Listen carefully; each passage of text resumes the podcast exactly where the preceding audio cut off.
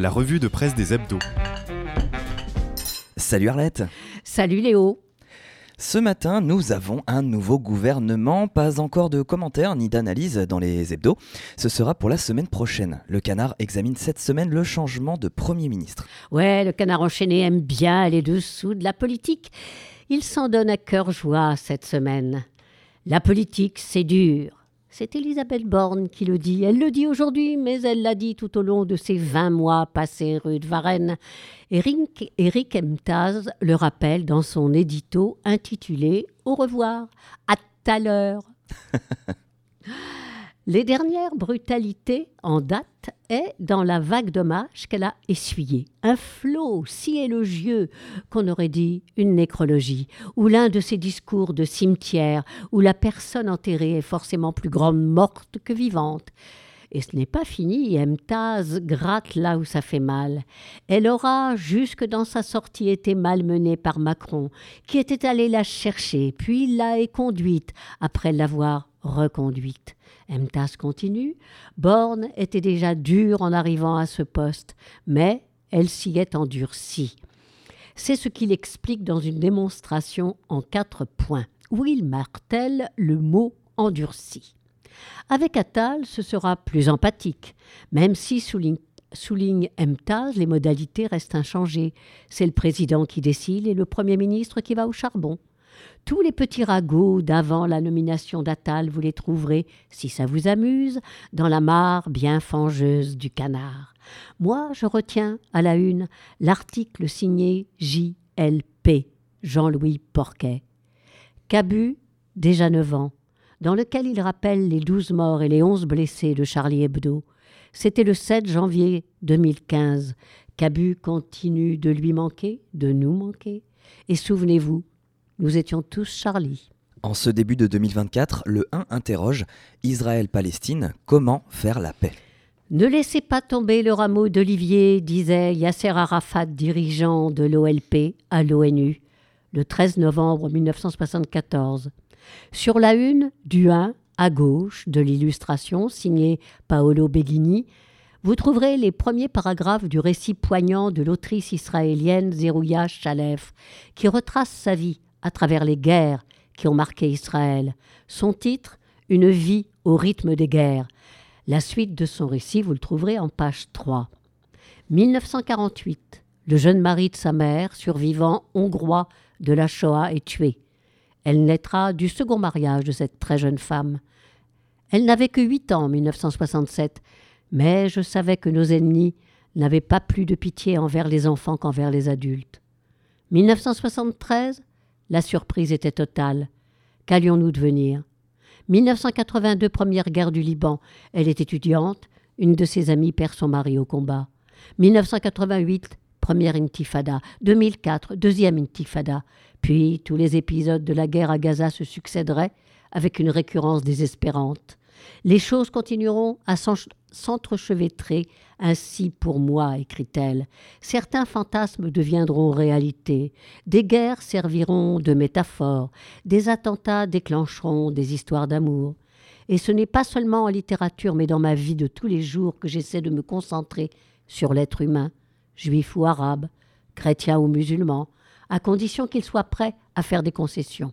C'est de là que viendra l'espoir, même en ces temps bien sombres.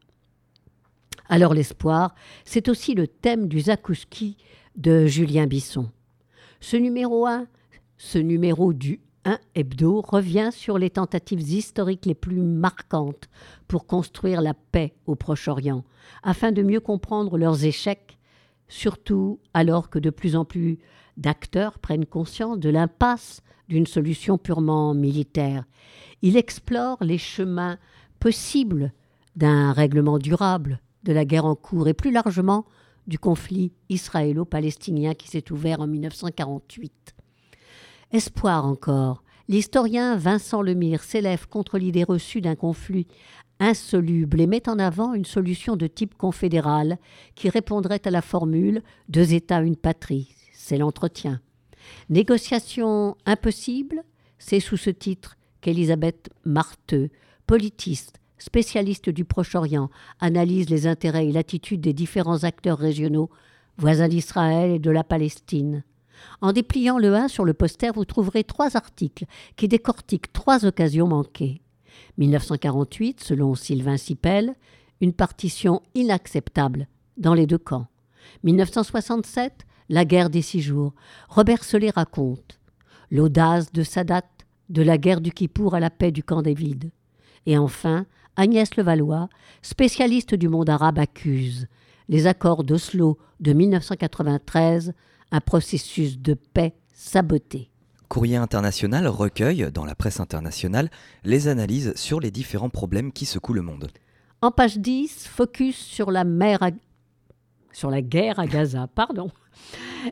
Une analyste et une analyste, Émile Okayem, dans le Financial Times, sur les risques de débordement du conflit. Le risque le plus immédiat n'est peut-être pas celui d'un embrasement fulgurant de la région, mais plutôt d'une banalisation insidieuse de cette situation et d'une accoutumance progressive de la communauté internationale à de tels degrés de violence et de misère humaine qui devraient pourtant sembler inacceptables les journalistes du New York Times, eux, constatent que depuis le 7 octobre, le nord de l'État hébreu et le sud du pays du Cèdre sont le terrain d'un conflit de moyenne intensité entre Tsahal et le Hezbollah, que l'assassinat du numéro 2 du Hamas à Beyrouth pourrait embraser. Sans oublier que la principale menace d'une extension du conflit se situe à un endroit improbable, le pays le plus pauvre de la région, à savoir le Yémen, écrit le spécialiste du Moyen-Orient Mohammad Badzi dans le quotidien britannique The Guardian.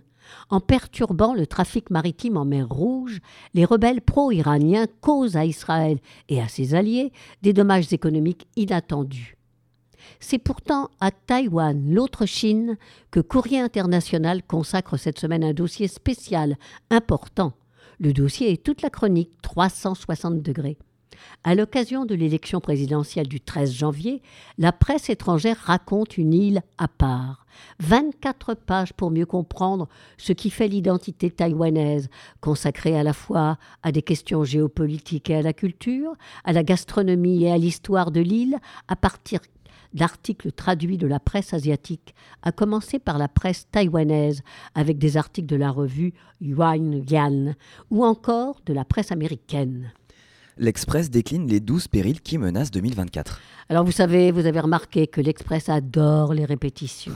Donc on part sur les répétitions dans les titres. Guerre en Ukraine en 2024. En Europe, l'inexorable progression de l'extrême droite. Azerbaïdjan-Arménie, la menace d'un nouveau conflit en 2024. Donald Trump, ce que son retour pourrait changer pour l'Europe.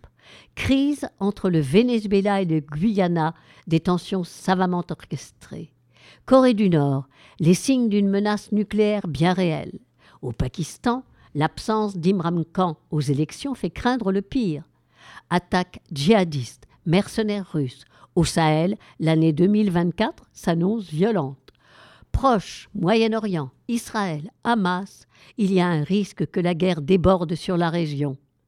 2024, l'année de la bombe atomique pour l'Iran Il est le dernier le plus, le, plus inquiétant peut-être dans cet article du dossier que l'Express a consacré aux 12 périls, moi j'en ai compté que 11, il faudra que vous comptiez après moi, qui nous menacent en 2024. C'est celui signé par Bruno Tertrais, géopolitologue, directeur adjoint de la Fondation pour la recherche stratégique, intitulé 2024 sera une année d'épreuve pour les démocrates.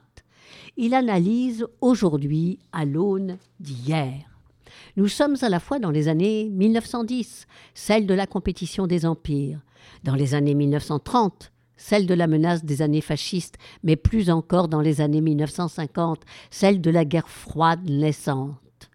On assiste plus précisément à une guerre tiède entre le monde des autocrates et celui des démocraties, de quoi alimenter nombre de conflits et de crises, L'analogie avec la guerre froide n'est que partiellement pertinente, pour des raisons qui tiennent à la puissance économique de la Chine, à l'interdépendance qui existe et existera longtemps entre ce pays et l'Occident, et à l'absence d'organisation en véritable bloc. Si la famille occidentale est avec l'OTAN et l'OCDE relativement structurée, celle des régimes autoritaires l'est beaucoup moins, puisqu'elle ne compte de système d'alliance rigide, comme l'était le pacte de Varsovie, ou d'organisation de coopération économique analogue à celle du, corps, du Comécon, du Comécon, on disait le Comécon à l'époque, je m'en souviens, à l'époque soviétique. Au-delà de la compétition de grandes puissances pour le leadership mondial, nous assistons aujourd'hui à l'Occident et à la Chine à un affrontement entre deux civilisations sans que ce soit pour autant une lutte pour la civilisation. Avec Télérama, on respire et on parle culture. Au sommaire de Télérama cette semaine, beaucoup de cinéma. L'invité de la semaine, c'est Raphaël Quenard. À 32 ans, il est bien plus qu'un espoir du cinéma français. Alors, petit rappel, vous l'avez vu, en 2019 dans Zombie Shield de Bonello, en 21 dans Fragile d'Emma Benestan, en 2023 dans Yannick, inénarrable Yannick, dans Quentin Dupieux, de Quentin Dupieux et dans Cache de Jérémy Rosan. Dans le dossier, Télérama nous met en appétit en nous présentant ces films qu'on a hâte de voir. Ils sont six, ils sortiront en 2024 et sont signés Audrey Diwan dans une relecture d'Emmanuel. Il y a 50 ans, le film érotico-macho fit scandale. Guillaume Sénez, qui entraîne Robin Duris au Japon, Claude Barras lui anime des marionnettes pour Sauvage.